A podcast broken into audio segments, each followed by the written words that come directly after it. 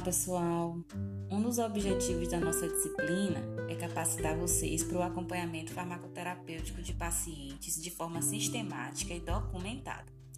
Para isso, vamos começar a discutir o processo de anamnese farmacoterapêutica ou avaliação farmacoterapêutica.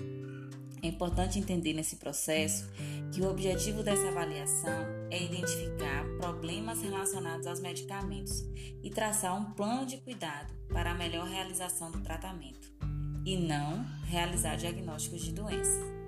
O diagnóstico de doenças é próprio da profissão médica e é muito importante respeitar os espaços de cada profissional. A primeira etapa do processo de anamnese farmacêutica envolve a apresentação do farmacêutico e os motivos do acompanhamento.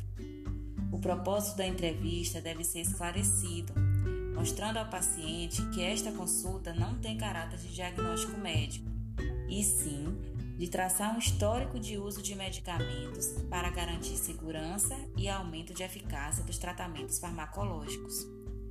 Você tem mais algumas informações no texto resumo e eu te aguardo na aula ao vivo para nos debruçarmos mais sobre esse tema. Até lá!